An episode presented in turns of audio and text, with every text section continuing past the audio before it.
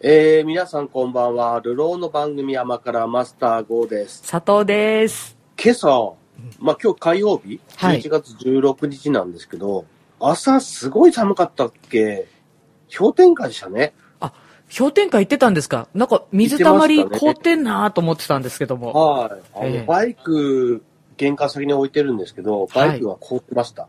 バイクが凍るっていうね。はい。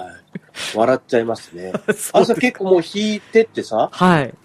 朝日を結構浴びてるはずなのに、まだ溶けてませんでしたからね。ああ、朝日が当たってもなお寒いっていうね。はいすぐには溶けないぞ、みたいなね、ええ根性を見ました。冬キャンプシーズンがね、ついに到来したなと思って。マスターの動画見ましたよ。あの、あおでありん、がとうごおでんとジンギスカン食べてる動画。美味しそうでしたね。いやもう、とにかく、まあ夜もう寒いんで、え鍋を食べるかおでんを食べるかいろいろ考えてえ。う、ん。やっぱおでんかなと思って。はい。で、おでんだけじゃなんかちょっと足りないじゃん。うんうん。だからちょっと冷蔵庫からね、あのーいつもこうキープしてあるジンギスカンの味付けジンギスカンをね、は出い。してきて、ええ。ひたすらそれを焼いてね、食べるっていうね、ただはいくだらない動画を。いやー、実に美味しそうなんで、マスター GO チャンネル、 ね。どうぞあの、宣伝ですかありがとうございます。女性の方、特にね、ご覧いただきたいですね。今回はね、ほぼあの焚き火動画なんで、そうですね、後半ずっとあのね焚き火で。あの、親戚から焚き火用動画を増やしてくれと言われましたんで、わかりましたということで、焚き火の動画を何割か増して、存分に見てもらおうと。まあ割とほぼ半分焚き火ぐらいな勢いでしたそようね。ですね。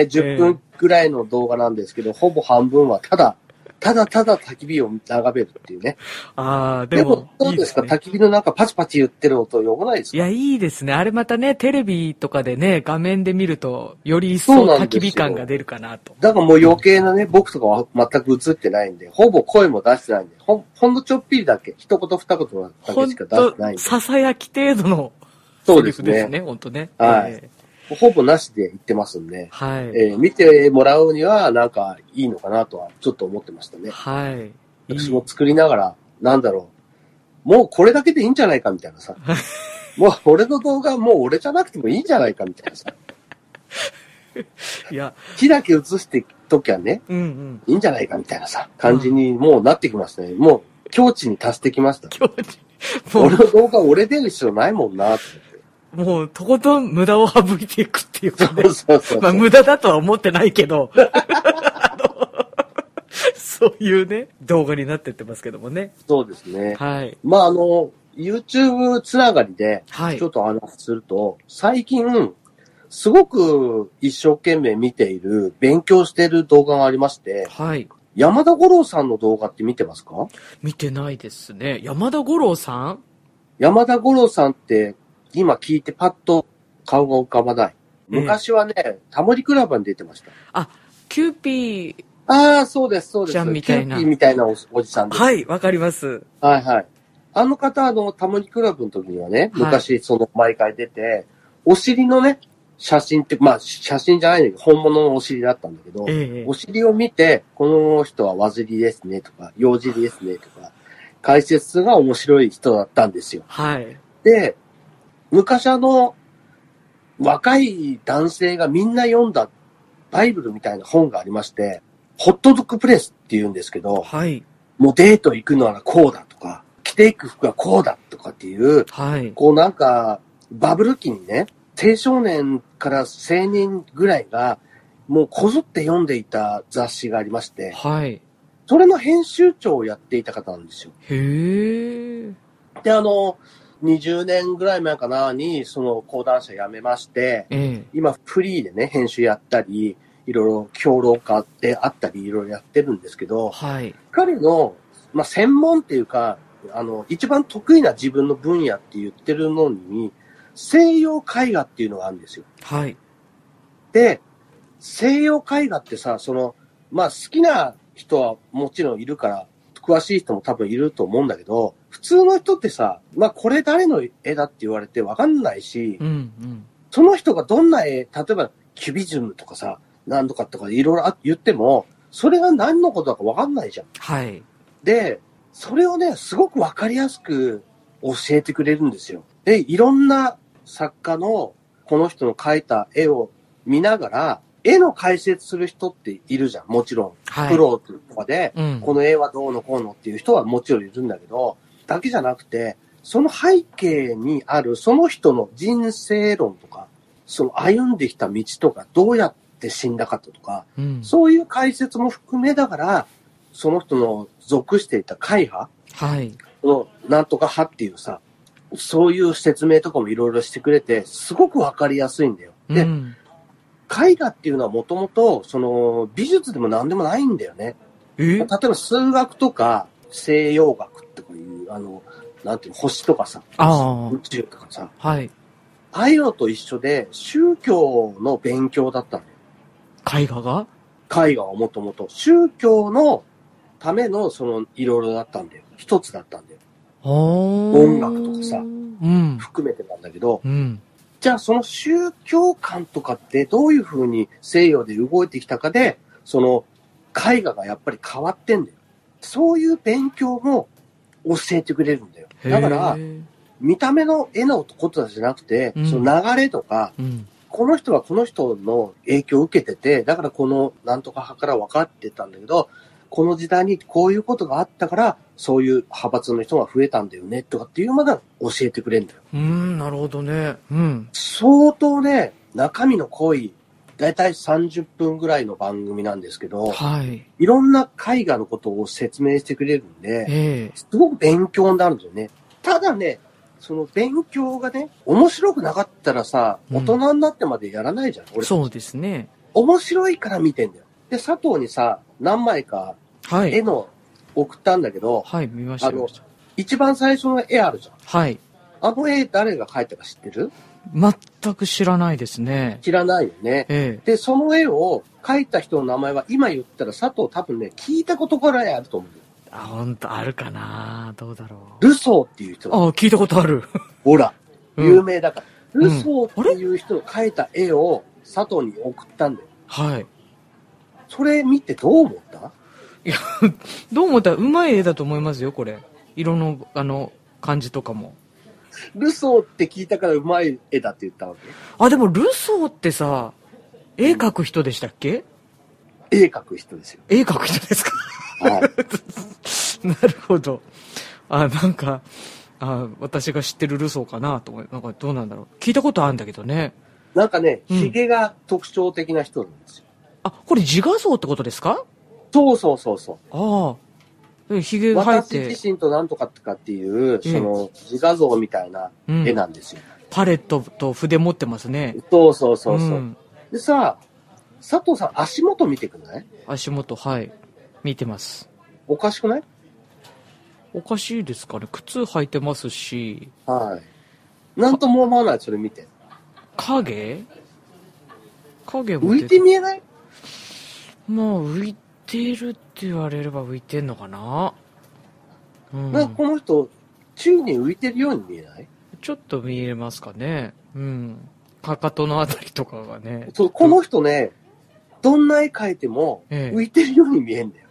あ、そうなのこの人って。他の絵も全部ね、浮いてるように見える。で、浮いてるように見えるのは自分で分かってて、うん。途中でね、足元に草描いたりするんだよ。 草で隠したりするの、足元にね。ああ、浮いちゃう癖があるから そうそうそうそうそう。浮いちゃう癖っていうか、まあ下手なんだよ。あ、そういうことなのでさ、その道がさ、はい。人がね、道の立っててさ、うん。なんか背景があるけど、その道さ、うんすごい狭くない、この、あ、背景にある道ですかそうそう、道がさ、あ確かにもうヘリみたいな感じになってますね。そうでしょ、ええ道がすごい狭いし、その背景にあるさ、いろんなものが、うん。遠近法おかしくない船とそうか橋と、あ、自分の大きさとさ、うんいろんなものを比べたときに、うん、確か全に。然おかしく ないなんか確かにね、遠近法はおかしいね。 そうでしょんおかしいわ。なんか一応さ、道が細くなってってるから遠近法あるように見えるんだけどえ、ええそもそも遠近法がおかしいんですよ。だからこの人、すごい下手なんですよ。えあ、そうすなんだ。ごい下手なのに、うん。なぜか今でもね、ちょっとは名前が知れてるわけじゃん。佐藤がルソーって聞くと、あ聞いたことあるって聞いいうたぐことらあいりはま、す。うん、うん。ね、なるわけじじゃないでうすん、うか。ん。それなんでなのっていう説明とかをしてくれるんですよ。あ、なんでこの、あそんなに上手、上手じゃないって言ったらあれだけこんど。な、だって、うん見た限りさ、佐藤でも書けそうじゃないなんか、こいのや、ぐらいこの。さすがこれは書けないけどさ。どうんうでもさ、書けない例えばう、ん。ピカソっていう人はいるじゃんええ。で、キュビジムで、なんかさ、小学生が描いたみたいな下手くそな絵を描く人じゃん。はい。でもあの人すごい上手いんだよ。その上手いのは知ってたそのうまいの見たことないです、私。うんとね、10代の頃は、もう天才って言われるぐらい上手かったんだよ。全然違うの。あ、そうなんそだ。の、キュビズムっていうのに、どんどん系統してって、まあ、作っていって、うん。その、まあ、浮世絵とか、そういう二次元で絵を描く人の絵を見て、うん。そういう風に目覚めていくんだよ。すごい上手かった人なのに、下手くそに描くことにはい。目覚めちゃった人なんだよ。ええ、ええ。で、その人が影響を受けたのがこの人なんだよ。ルソーうん。ルソーに影響を受けたの。ピカソがはい。すごい上手い、ね、ピカソが、うん。ルソーみたいなすごい下手な、天然で下手な人の絵を見てうん、新しいと。こんな絵見たことないと。まあ浮世絵もそうだったのさ。え平え。面じゃん。うんうん。漫画みたいじゃん。はいだか。ら日本人って漫画得意だし、え普え。通に描けるしさ、素人でもさ、うん。写実的な綺麗な絵描けないじゃん。あれ漫画文化がずっと根付いてるからなんだよ。うーん。二次元で捉えちゃうんだよ。人の顔とかも。なんか孫悟空のさ、うん。あの絵を描いた時にさ、髪型がおかしすぎてさ、いろんな顔の角度にしようとしても髪型変えれないみたいなさ、うん。うんそ。れ立体で作ろうとしたらどうしたらいいかわかんないみたいなさ、ああいうのって二次元で捉えてるからなんだよ。はい。ピカソはその浮世絵とかルソーの絵を見てとか影響を受けて、それなんでかっていうと、写真がね、出てきたからなんだって。写真が出てきちゃうとさ、写真みたいに描くことなくなるじゃん。写真がもうあるからね。必要性がなくなったのさうんうんだから、じゃあ絵っていうのは、うん。その写真とは違うもんなんだから、独自の文化を遂げていかないとなくなってしまうっていう危機感の中で、はい。ああいう絵が生まれてんのさ。はあ、そっか。ただそこのきっかけは、絵ではなくて、下手くそな人だったのさ。はあ、なるほどね。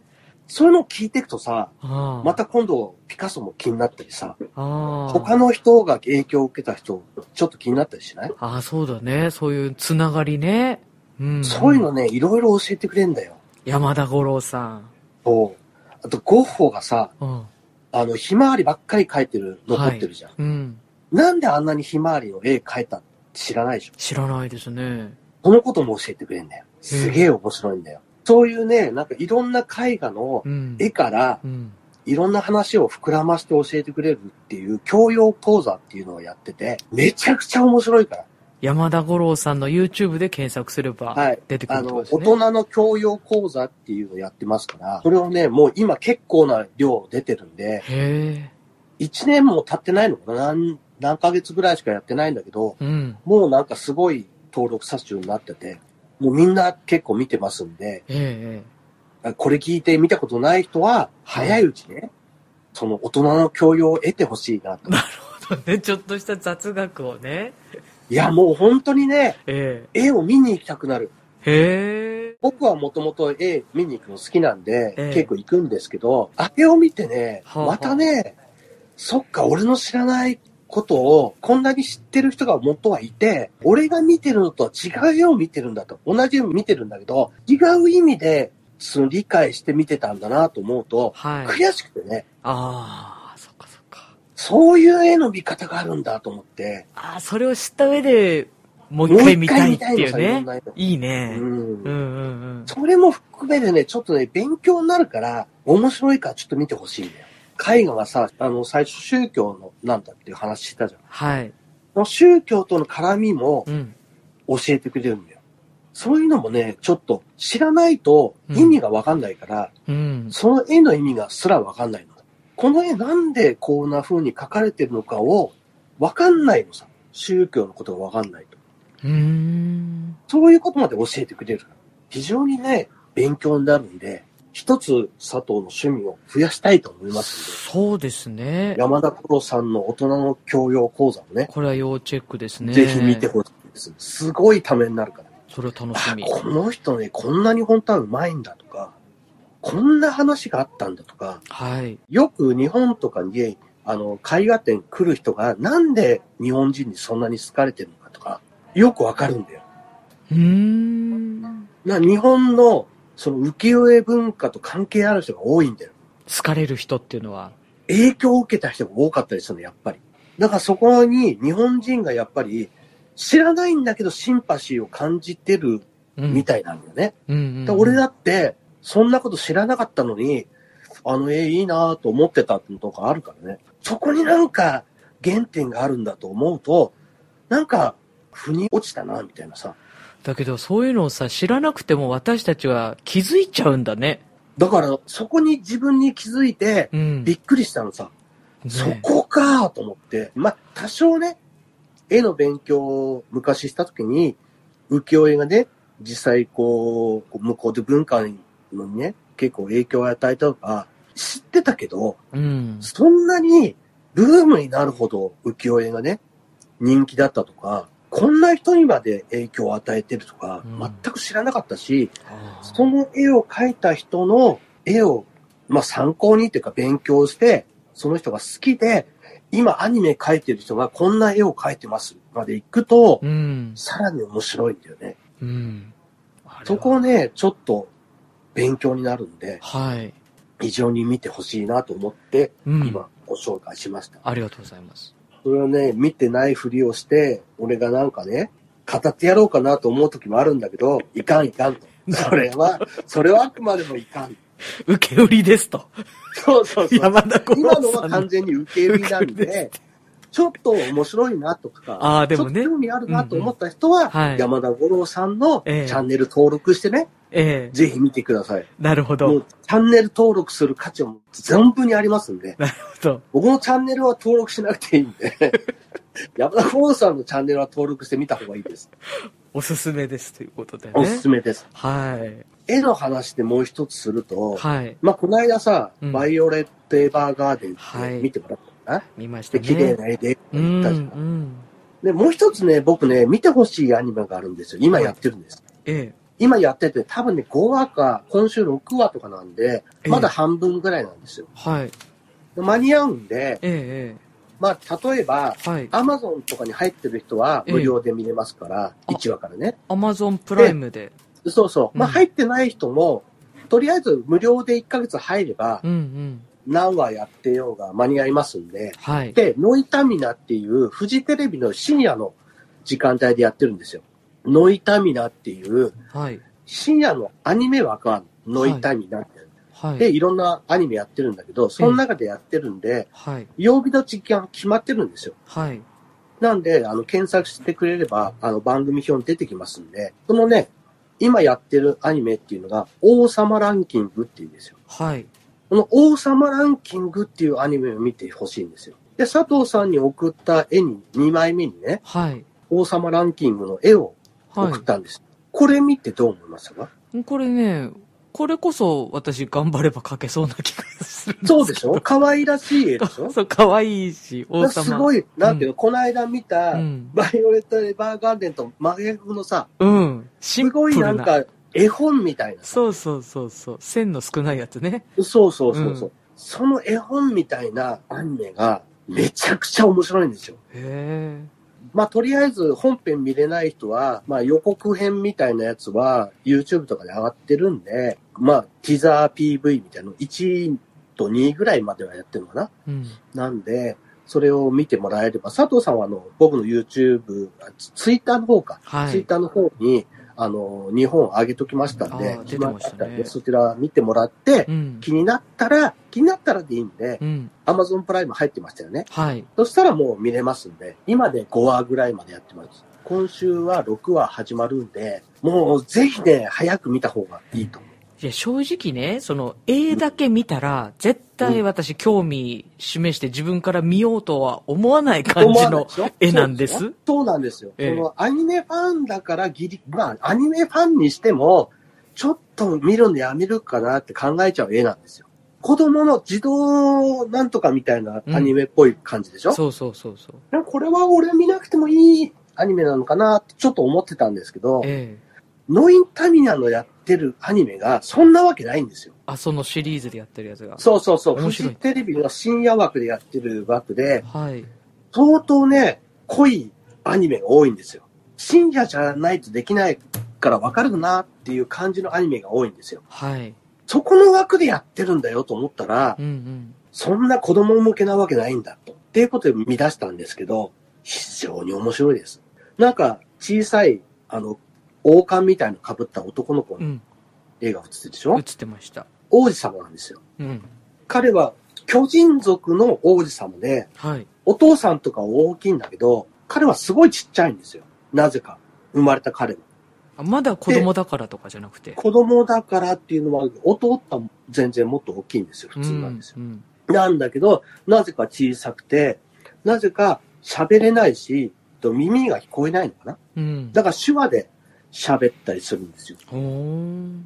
みんなね、周りの人。うん。で、王子さんなんだけど、あの、王子あれだよって耳も聞こえないし喋れないんだよって馬鹿にされてんですよ。街の人から。うん。国の人から。かわいそうにねって。うんでもあの人がこれから国を治めんだよと。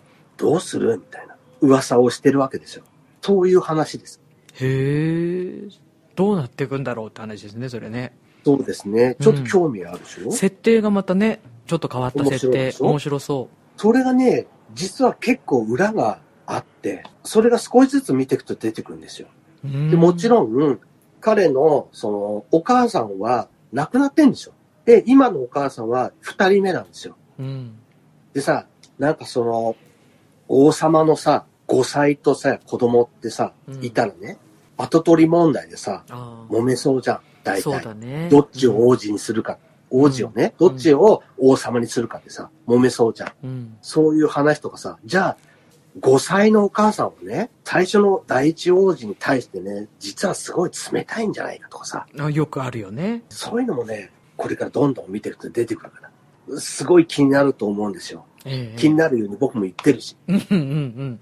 まず設定がもうちょっと気になるね。ちょっとね、面白いから見てほしいんですよ。はそれね、あのー僕は春、夏、秋、冬って、まあ、1年大体4回アニメをやる時期があって、あ。はい。今季ナンバーワンだと思ってるし、今季どころか、今年ナンバーワンじゃないかなって思ってるチームは僕はあります。そんなにかなり見てる私が、ええそんなに面白いです。あららららそららし。て、絵がああだから逆に言うと、あなんていうの、すごいさ、あの最近のね、女の子がキラキラしてて胸が大きい子が出てっていうアニメもあるじゃん。はい。ああいうの苦手な人もいるじゃん。うん。当然そういうのは出てきません。全くそういう話でもないしね。はい。だからもう安心して見られます。絵本みたいな絵ですから。王様ランキングって何だと思王様ランキング。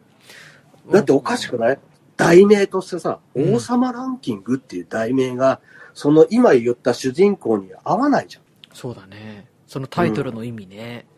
そうなうの。んそれも少しずつ出てくるから。これはね、うんすげえ面白いんだよ。あ、そうなんだ。すげえ面白い。大人が楽しめだける。じゃなくて、んもう何期も続けて、うん。あなんかね、ウェブ漫画らしくて、はい。通勤今でも連載してるみたいだから、ええそれをね、全部見たいんだよね。ああ。でもとりあえず俺はアニメに見たいのさ。はい。だからこのまま終わらないで最後までやってほしいぐらいなんだよね。うんうんうんうん。ってことは、みんなが見ないとさ、はい。なる続きやってくれないからさ、ほどね。 2期とか3期とかならないから、もうね、少しでも周りの人が見るように頑張ってるんですよ。